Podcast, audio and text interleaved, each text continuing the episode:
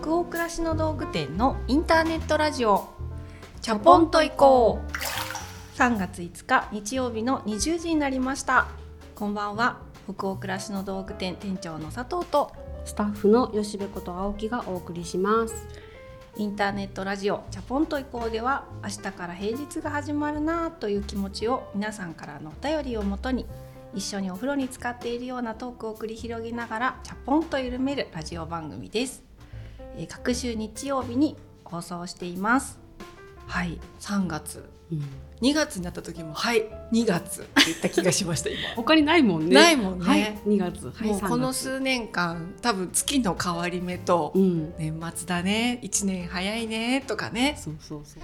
最近の近況。うん近況すっごい私ハイライト入れたんですよ。いやわかった。わかった、うん。気づいてくれれた気づいてくれた。すごい茶色くなったよね。まんべんなく入れたんだね。えっとね前頭半分です。うんうんううん。ん前前頭。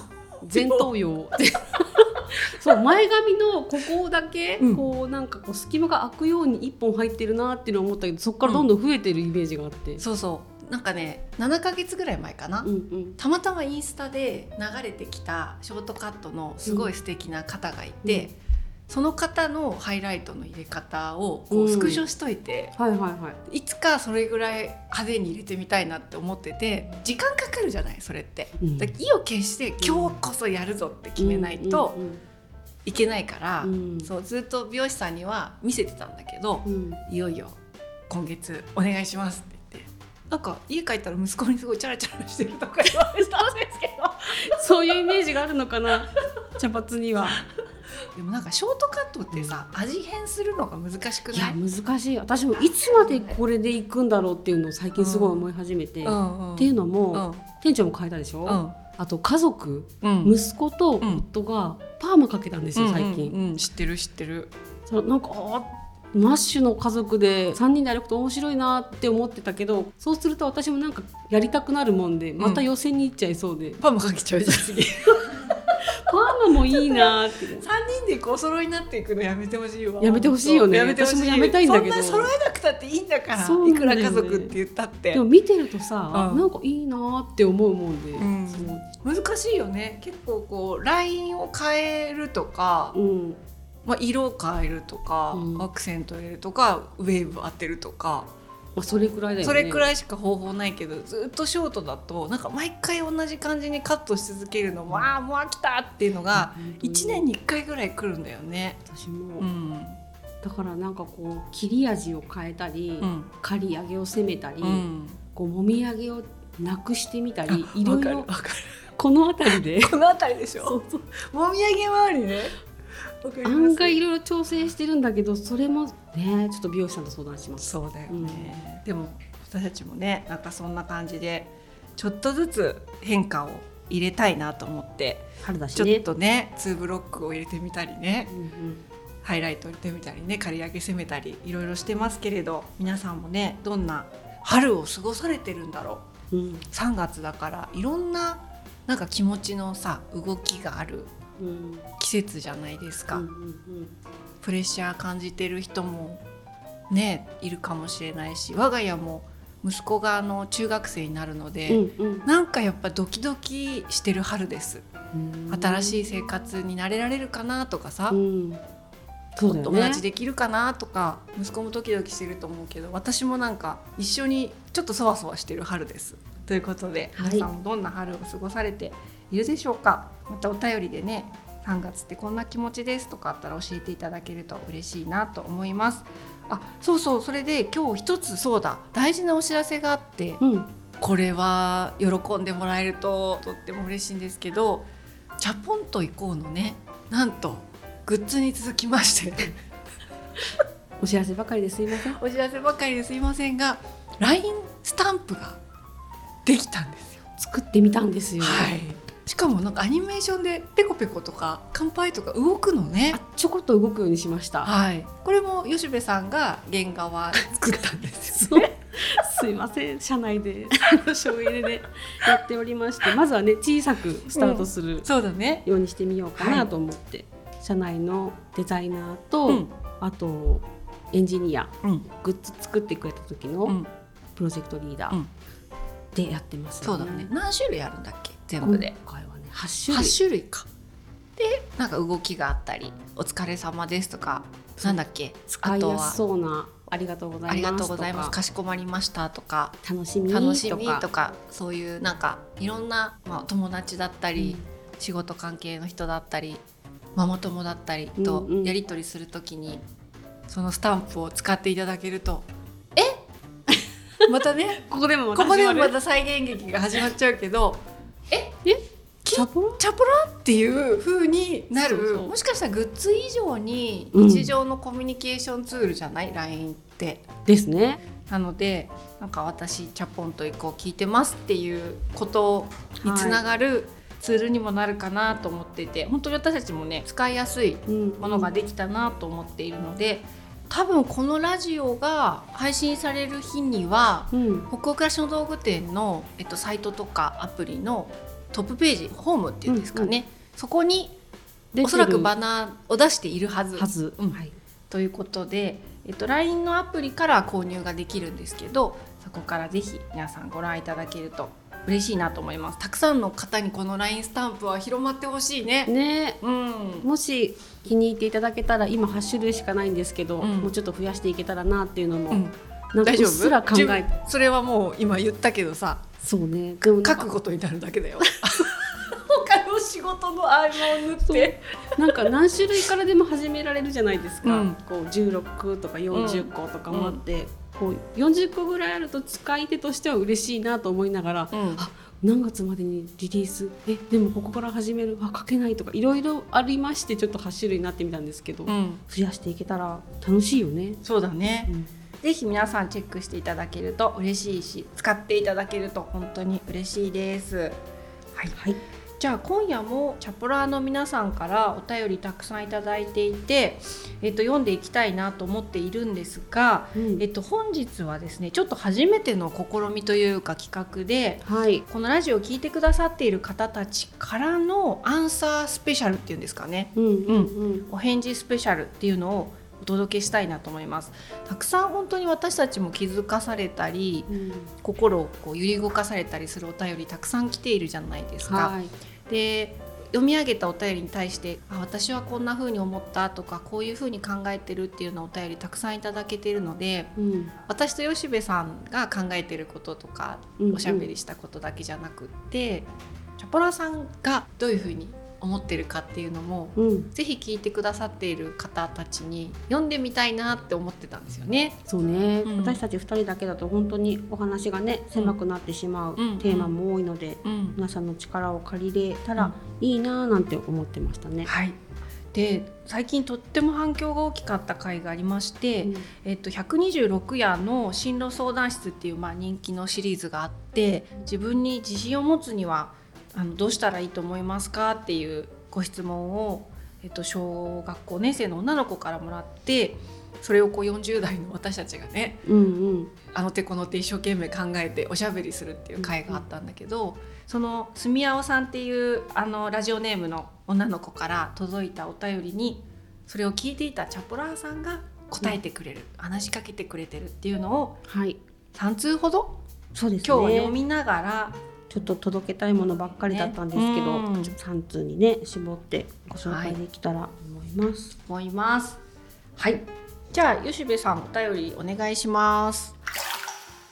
兵庫県にお住まいのラジオネームよしかさんからのお便りです第126夜がとても心に響きました自信は私にとって強さと柔らかさのバランスがいい状態です中学校の音楽の先生が音楽をするには自分の中の強さと人を受け入れる柔らかさのどちらも必要なんやでと声をかけてくれたことからそう考えるようになりました。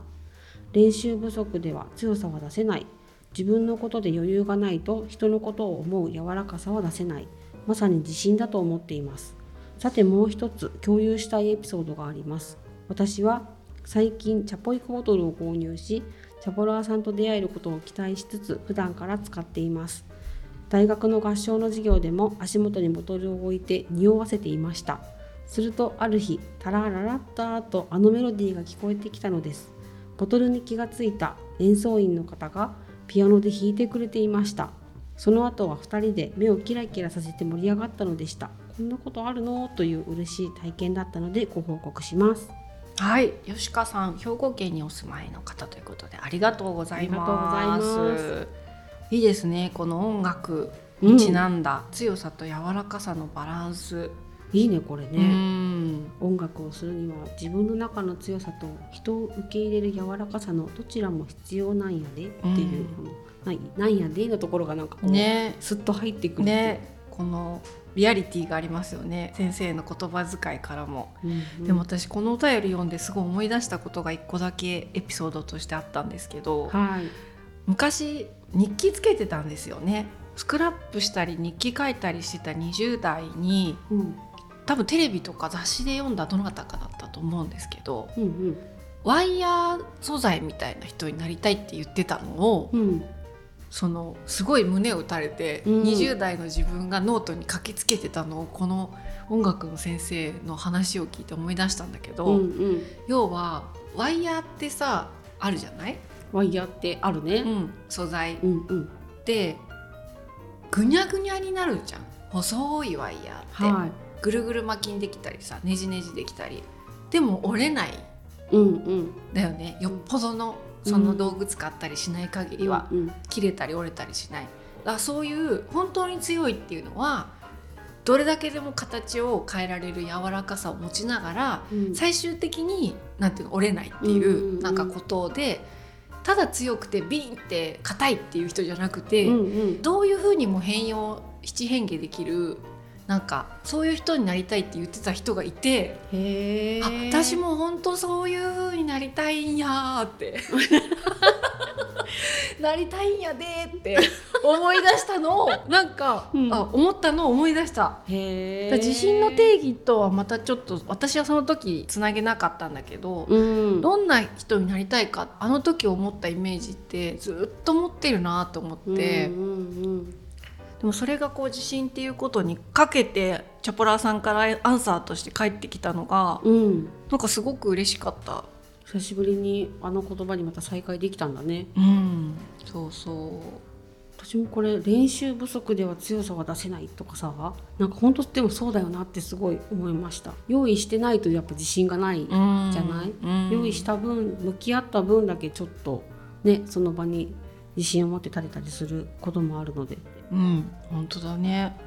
でもう一つその書いてあったエピソードこれもなんか本当に社内みんなでねすごい喜んでしまいましたけど、ねこんなことがこの世界で起きたんだっていういやびっくりしちょっとたよね奇跡みたいに感じちゃったんですよね私たちも。うん。チャポエコボトルをその合唱の授業で足元に置いて匂わせてたと。チャポラを匂わせてたって。そう。合唱する足元に喉を潤すためのこのウォーターボトルを置いて、うん。うん。それ匂わせた効果があったってことで、ね。ね。するとある日「タラララッタ」って私たちのあのラジオのイントロですよね。うんジャズのね、うん、あのメロディーが聞こえてきたのです。何そのジブリ感。いやーだからこれすごいよね。すごいよね。私もどこかでさ、うん。そんなことが起きたらびっくりしちゃう。あ店長さんだとかさ思ってくれた人が、うんうん。もしそその場に楽器があったらだよ バイオリンでもいいよ。奏でるのね。奏でてくれた。らあのイントロを奏でるのね。そうそうそう。え誰ってやりますよね。楽器持ってなかったら口笛でもいいよね。あもう口笛でも大歓迎。私吹けないけど口笛吹ける人はフフフフフって。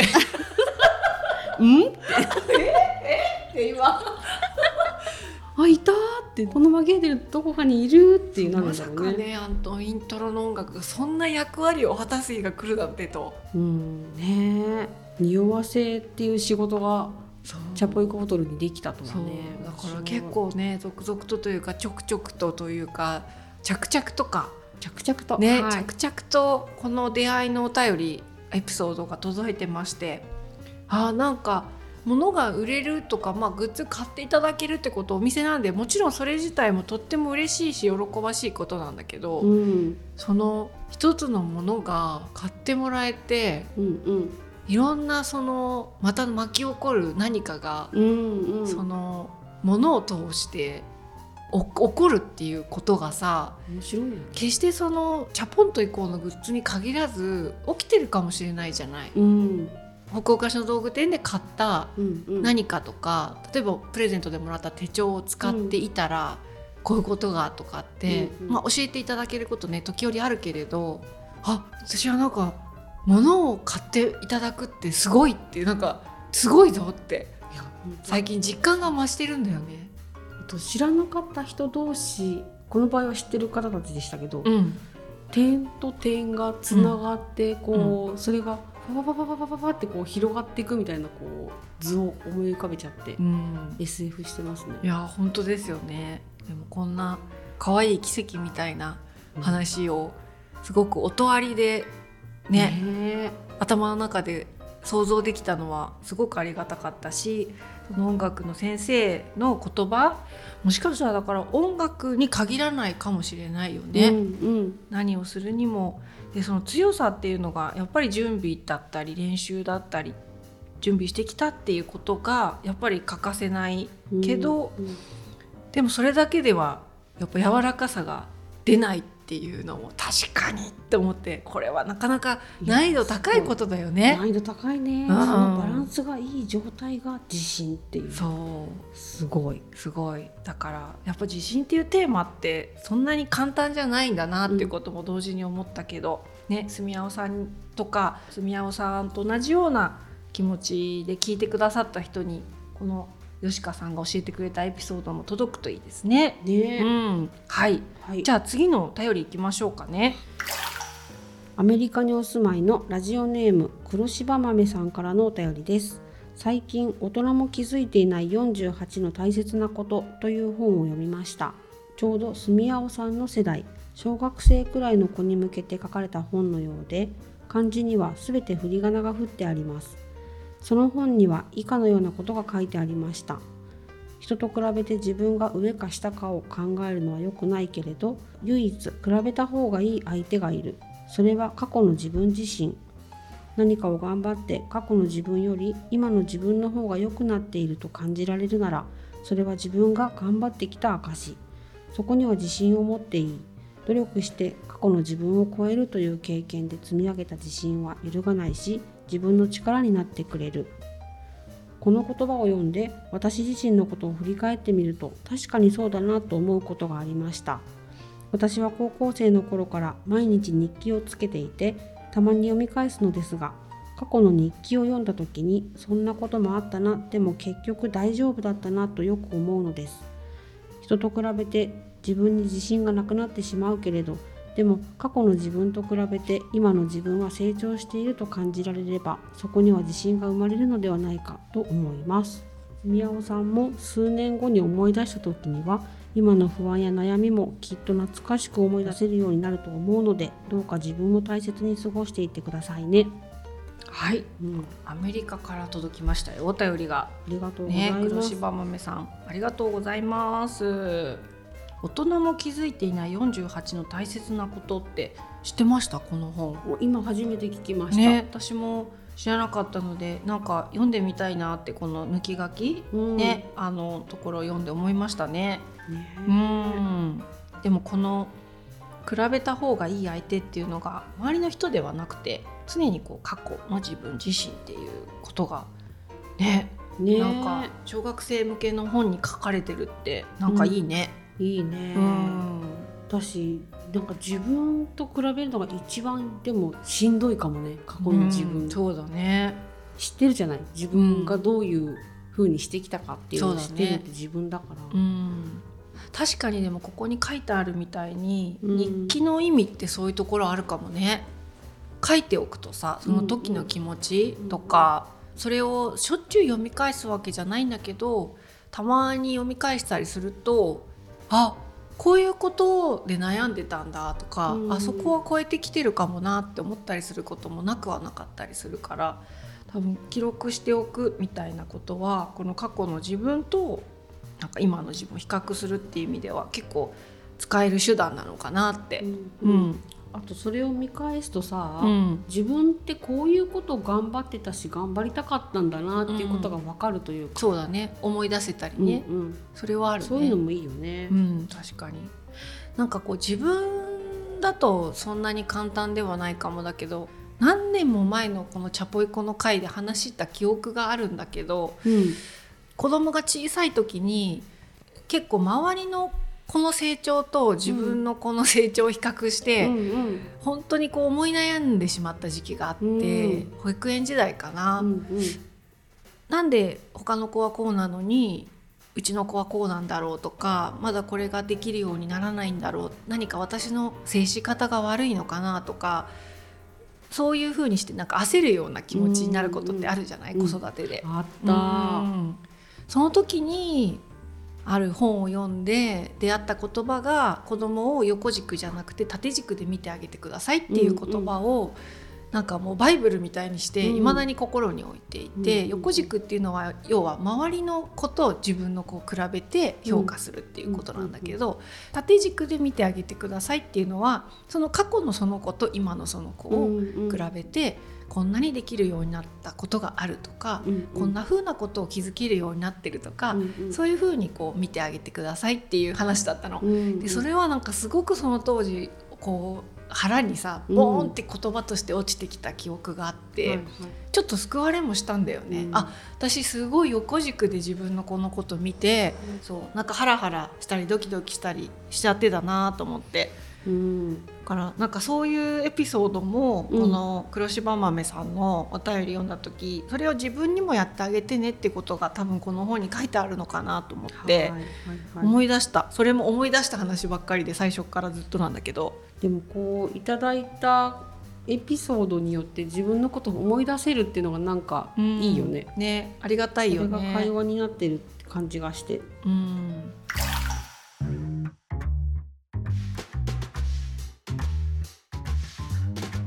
なんか人と話す時もただこれ去年こうだったけど今はこうだよねとかってうんいういうことで子供だったり、はい。まあ、例えば時には会社だったら社員とうん喜び合ったり振り返ったりすることって重要だと思うんだけれど、うん。たださなんかさそれも多分行き過ぎちゃうとなんていうのかなこう成長しなきゃっていう縦軸で確実に成長を実感できなきゃっていうことにもなっちゃうのかなと思って、いやそうなんですよ、ね。さっきのバランスって難しいの話に戻るんだけど、うん、なんか去年と比べて自分は全然っていう今度こともあるよね。あるよね。むしろ縦軸で下がっちゃったように感じる瞬間とかもない？うんうんうん。だからなんかいろんな人と話したり自分を見る時にも成長っていう言葉というよりはうん。なんかこう成熟っていう風に捉えていきたいなっていうのはあるかも。なん最近例え話っていうかこう、うん。言い換えが冴えてるかも。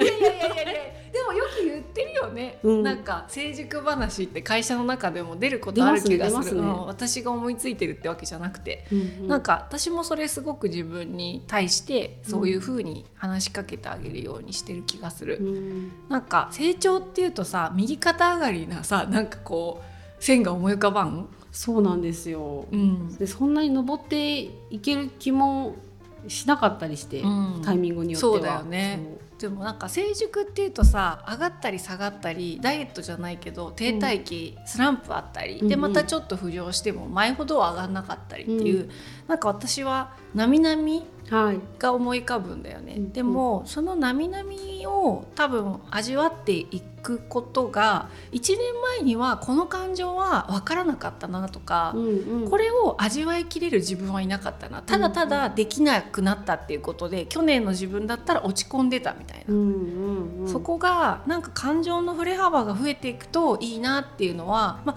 それをすごい客観的に見たら人間としての成長って呼ぶ人もいるのかもしれないけど、なんかちょっと成長っていうよりは成熟みたいな方になるのかなと思ってさ、そうかね。ねでも考えさせられますね。うん。はい。はい、じゃあラストのお便りいきましょ兵庫県にお住まいのラジオネーム早く春になってほしいさんからのお便りです。自信を持つというテーマとても興味深いと思って聞いていました。私は幼稚園に勤めているので日々たくさんの子どもたちと接しています幼稚園という場所で自信をつけてあげたい認めてあげたいと思い勤め始めの頃は特にできたことを言語化して伝えてきました。しかし園長先生からできたことを認めるということは逆を取ればできなければ認められないと思ってしまうことにつながりかねないよねというお話をいただきハッとしました。そうではなくて今ここにいるだけでみんな嬉しいし幸せだよということを伝えていけたらいいですねという言葉を聞いてから私の中の伝え方が大きく変わりました。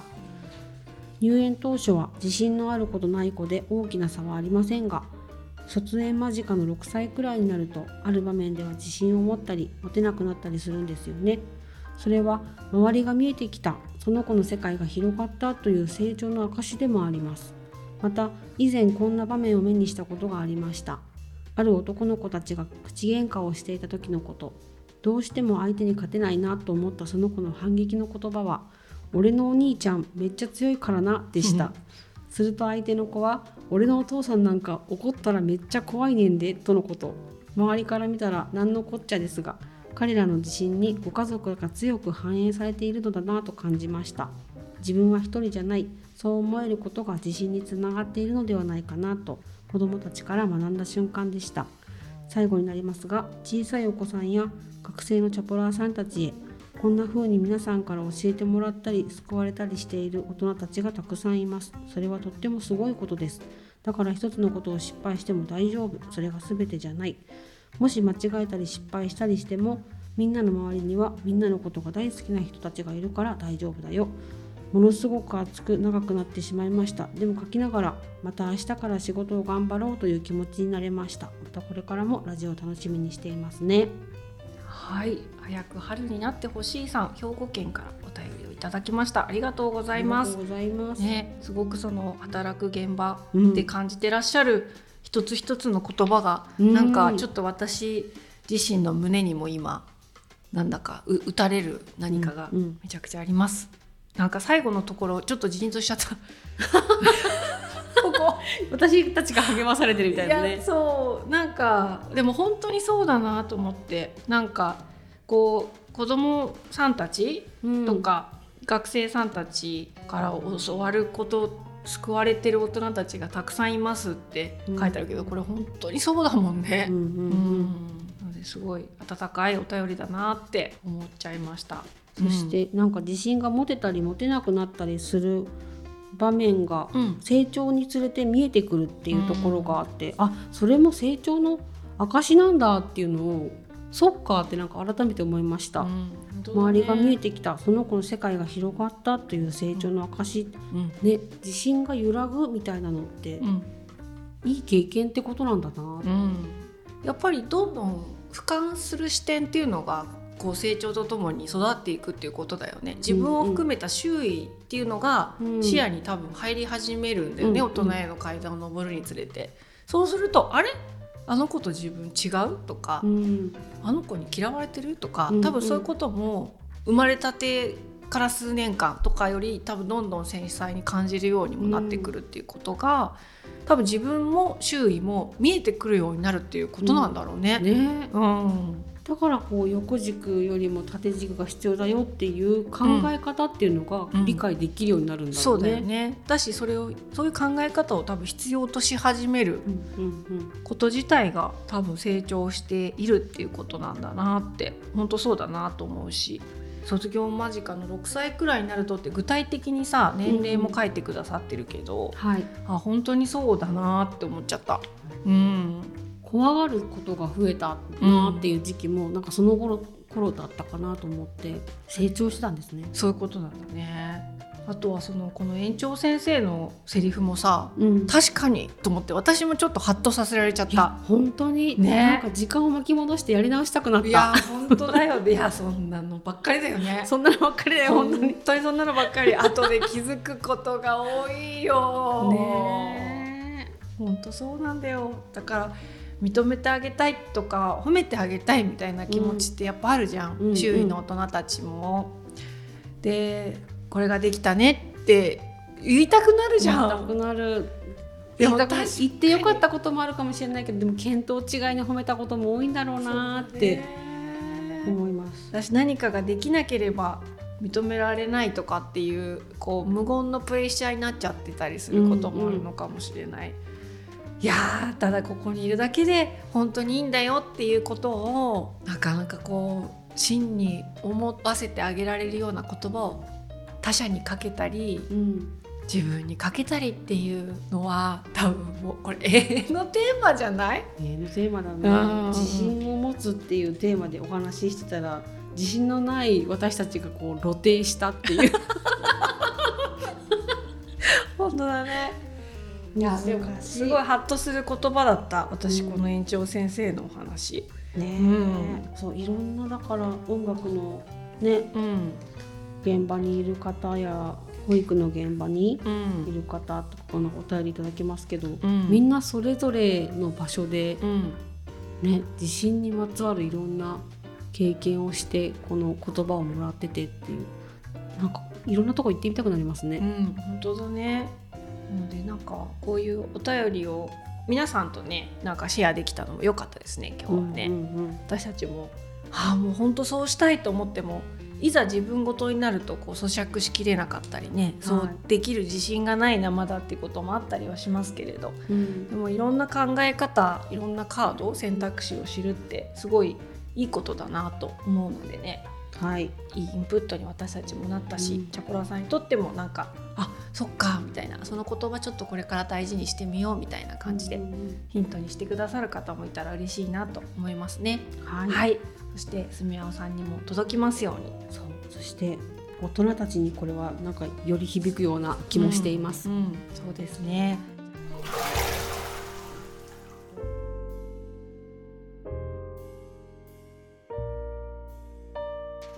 じゃあ今夜のインターネットラジオチャポンと移行はここまでです。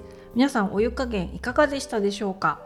吉部さん今夜はちょっと初企画みたいな感じでしたけど、お風呂の温度は何度でしょう？これは何度だ ?44? 44度はいね本当になんか誠実というかね、ん本当チャポラーさんからも熱いお便りいっぱい来てて嬉しいよね。ねえ、うんまあすぐに気持ちを伝えていただいてこの受け止めたものをどうやって出していくかってなったけどなんかそのまま出しちゃいました、そうですねそぐのまま読むっていうね。はい。ありがとうございます。今日も皆さんの気分が少しでも緩まると嬉しいです。番組は北欧暮らしの道具店のサイト上やアプリに加えて YouTube や Spotify など合計7カ所で配信をしています。